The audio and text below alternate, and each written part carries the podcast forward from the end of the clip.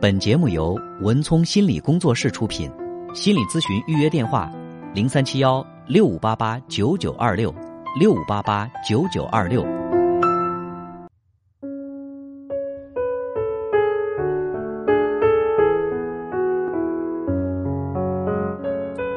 好，接下来进入我们今天的咨询师的故事。在节目进行的过程当中，也欢迎大家继续拨打零三七幺六五八八九九八八零三七幺六五八八九九八八来参与节目。有请我的搭档高翔。文聪好，听众朋友，大家晚上好。在我们的咨询师的故事这个环节呢，我们将会以咨询师的身份跟大家来讲述案例，同时呢，我们也会对来访者的个人信息予以保护。嗯，呃，今天呢是一位结婚有两年多的一个男士的求助。哦，嗯、他呢是说到了自己的妻子，他说：“我想让你帮我判断一下，判断我这个妻子她是不是多疑症？”我说：“多疑症是什么症？就是我们好像有这个焦虑症啊、嗯嗯抑郁症哈、但是我们说可能要出现精神障碍的话，会有这种什么疑病症啊，是吧？呃，妄想症啊，包括这个幻觉这些。但是我觉得这个疑心症，好像我们从专业的角度来讲，似乎是没有这样的一个词。对嗯，然后我说为什么会有这种想法啊？他说妻子有什么多疑的表现？他说我的妻子，他会把一句话琢磨很久很久，嗯，然后就琢磨出很多很多我都想不到的这个意思，然后就把这个他自己的理解，然后无限的扩大，然后因为这个事儿跟我生气。想得多。对我说你能举两个例子吗？他说你看哈、有一次春节他到我们家去了，后因为我爸爸胃不好，所以呢就是专门给我爸爸做了一点儿这个我爸爸吃的饭菜，嗯但是他不知道，他不知道，然后呢他就呃拿起了就是给爸爸准备的那个食品，他就吃了一点儿，嗯吃一点儿，然后呢这个男孩儿他哥哥家的孩子可能就六七岁，嗯，呃就很生气，说啊。那个，你把这个吃了，这我爷爷爷怎么吃啊？然后他一听呢，他就觉得很受伤，就觉得这孩子是在嫌弃我哈、嗯就这个事儿，在他心里一直过了好多年，他都一直耿耿于怀，就过不去。就是这两三年的时间，每每提起来呢，他就会觉得很生气。之前他其实是对。呃，这个男孩哥哥家的孩子很好的，花钱也很大方，给他买玩具啊什么的。嗯。但发生了这件事情之后，不仅他不买了，他也不允许这个男孩买，就说你不要再给这个孩子买了，这个小孩他对我有意见，嗯。嗯，他故意借题发挥，在挖苦我。嗯，那这个孩呃这个孩子或者这个家人，他有没有后后来解释这个事儿？解释了，但是我觉得坏就坏在解释，嗯因为当时这个男孩儿，这个小男孩儿说了这个话之后，大家都在说说，哎，你别跟他一般见识，他是个孩子嘛。但这个女孩子她心里还是觉得不舒服，说就算是一个孩子，他说话这么直，我是一个外人，在你们家是一个客人，就直接说你吃了，我爷爷怎么吃啊？就是感觉特别的伤自尊。但是大家的这种解释，其实对他是一种更严重的伤害。嗯你有没有发现哈？解释没解释清楚。在生活当中，你本身是想去安慰一个人的，但是因为安慰的方式不当，反而会给这人心里造成更大的伤害问。题更严重。你比如说，我遇到了一些难过的事情，我我心里很不开心，然后高翔跑过来说：“哎，你怎么了？”然后呢，我就委屈巴巴的把我遇到的事情告诉你。然后这个时候高翔说：“哎呀，这有什么呀？这算个什么事儿啊？就这都值得你难受？别难过了。”其实你这样的说法，我一点都没有得到安慰。是，我会觉得你什么意思啊？是因为我心眼儿小，所以我在乎这个事儿吗？而且就像对，这就像很多孩子如果受了委屈之后，很多大人会觉得，哎呀，哎没事儿没事儿，别哭了别哭了，就这吧。对你的这种安慰，有的时候是指责。对，是无效的，甚至说会会起反作用的。对啊，你看当时一家人都在说说，哎呀，他是一个孩子，你别跟他生气了。越说他就越生气，越说就是好觉得啊，我跟孩子一般计较了。那但是我就是心里不舒服，就因为这个事儿，他一直在心里面呢难过了很长时间。嗯嗯，那这个呢，等于说是铺垫就不太好，就是一开始到他们家第一次的时候呢，就发生了这样的一件不愉快的事情，他跟他们家人的关系就变得很敏感。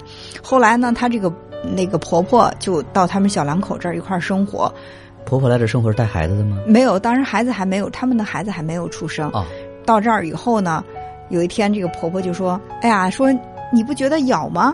我觉得你们家蚊子特别多。哦其实我们觉得这个话也很自然嘛，对不对？蚊子夏天哪儿都有啊，对吧？但是这个女孩就多想了，说：哎，你妈说咱们家蚊子多什么意思啊？是说我不讲究卫生吗？是觉得我们家把这个环境收拾的不好吗？她为什么说咱们家蚊子多啊？任凭这个男孩怎么跟她解释，她都觉得过不去，说你妈这个一定是话里有话，嗯她干嘛要告诉我，说咱们家蚊子多呢？如果嫌咱们家蚊子多，她可以不在这儿住嘛，对不对？两个人又因为这个生气。再后来呢，呃，这个女孩就情绪越来越不好，他们经常会有因为一丁点儿的这种小事儿生气，但这个男的也觉得很委屈。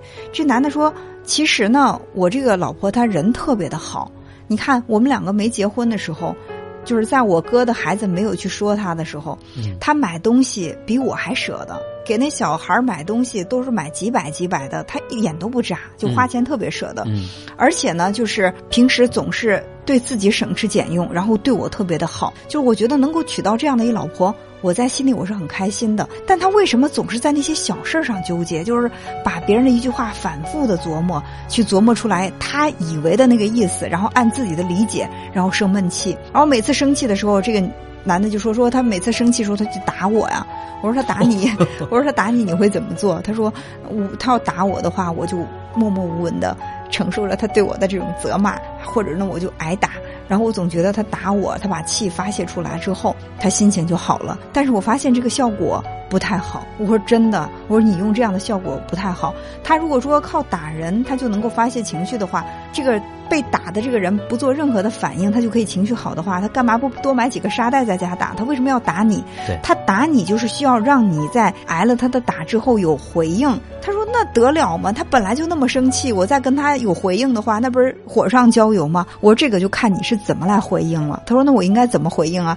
我说：“你应该在他打你的时候，不要把他推开，也不要问他凭什么打你，而是转身紧紧的把他抱在怀里，然后问他说：‘老婆，我需要做些什么才能够让你心里好受一些？’”这文聪老师给出的绝招啊！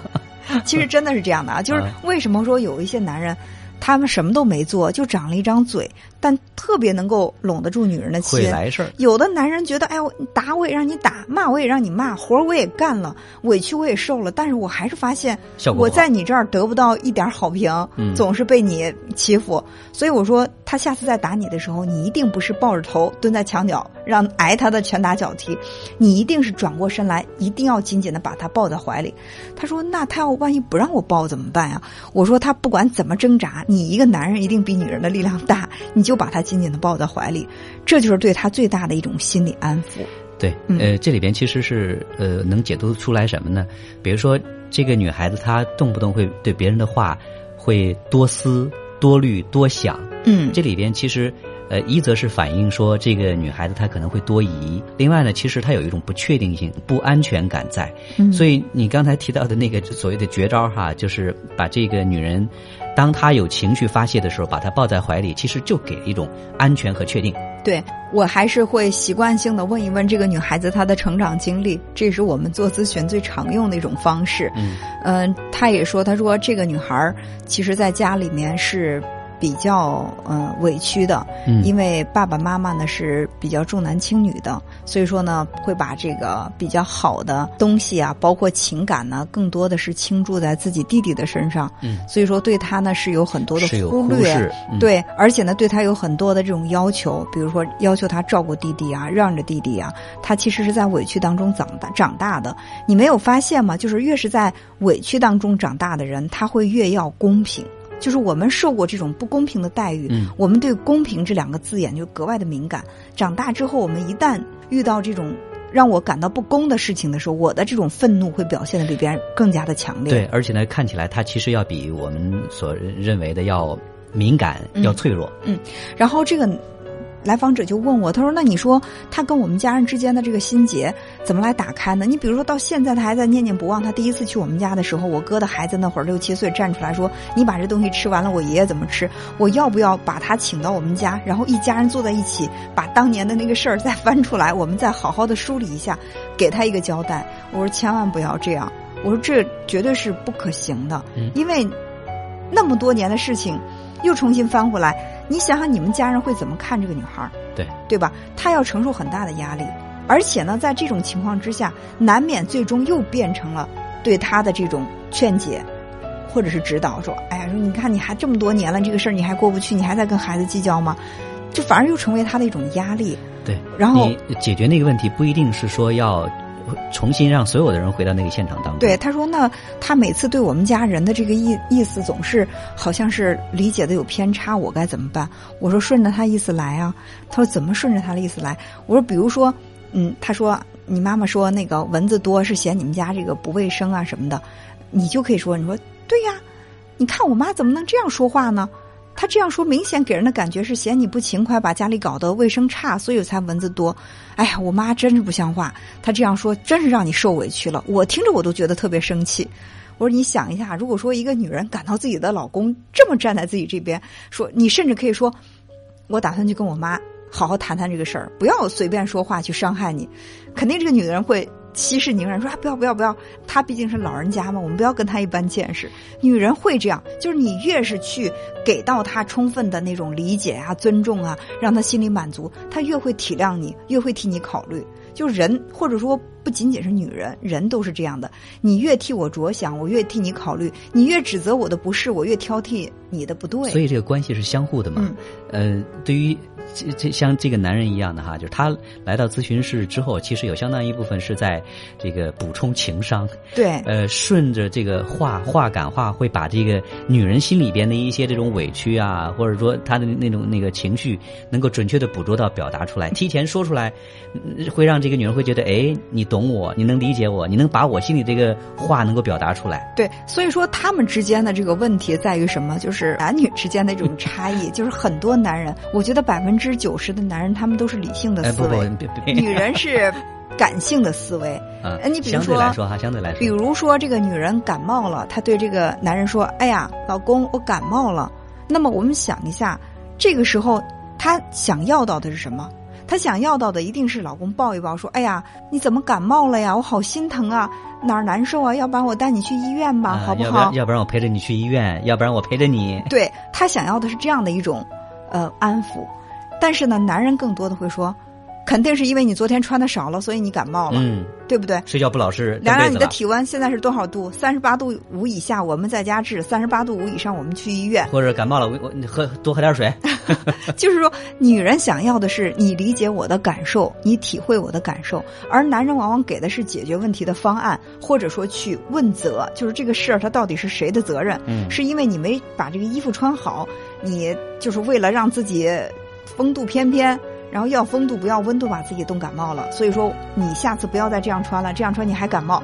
另外呢，就是现在这个情况怎么办？我们怎么来去解决它？但是女人只需要四个字来来回应此时的感受：不解风情。对，女人其实想要的就是，哎呀，我好心疼你啊，你感冒了。就是我们不需要你去告诉我解决方案，我又不傻，我知道这个问题怎么来解决，对不对？我需要的是你理解我的感受，要不然我为什么要把这个事情告诉你呢？但是很多男人是这样的。我这样一说呢。就是来做咨询的这个来访者，他恍然大悟说：“真的呀，我老婆感冒的时候，我一向跟她讲的就是不要把衣服穿那么少，天变的时候就不要再穿裙子了，要要多喝水，否则你下次还感冒。”嗯，男人和女人这这是两种不同的物种哈，沟通起来其实完全不在一个频道上。对，所以我觉得只要掌握了这种好的沟通方式，我觉得很多问题它就不是问题，是可以化解的。呃，其实我们这个咨询呢，我觉得做的是比较的轻松。呃，他也只是想来寻找一些跟妻子沟通的方式。呃，那么我们这个咨询结束过了没几天。他其实是回有一个电话的回馈，他说：“哎，老师啊，我觉得用了你的方法还真的挺好的。呃，老婆那天又生气了，跟我打。我我以往的话，我就可能会就是让他打，我不回应。但这次我真的按你说的去转过身来抱着他，他一开始是要挣脱的，甚至还在我肩膀上咬了一口。嗯，但是我一直抱着他不松手，慢慢的他就开始哭，然后他开始倾诉，然后我就哄他。哎，我发现那天我们的感情特别特别的好，升温了。我说对啊，我说正确的方法还是要坚持的用。”就是我们可能在头脑理智的情况下，我们懂得去运用这些有效的沟通方法，但一旦火气上来的时候，可能我们会把什么都忘掉。所以我觉得好的方法是需要刻意的、重复的训练，它才能够成为我们一种自然的行为。对。本节目由文聪心理工作室出品，心理咨询预约电话：零三七幺六五八八九九二六六五八八九九二六。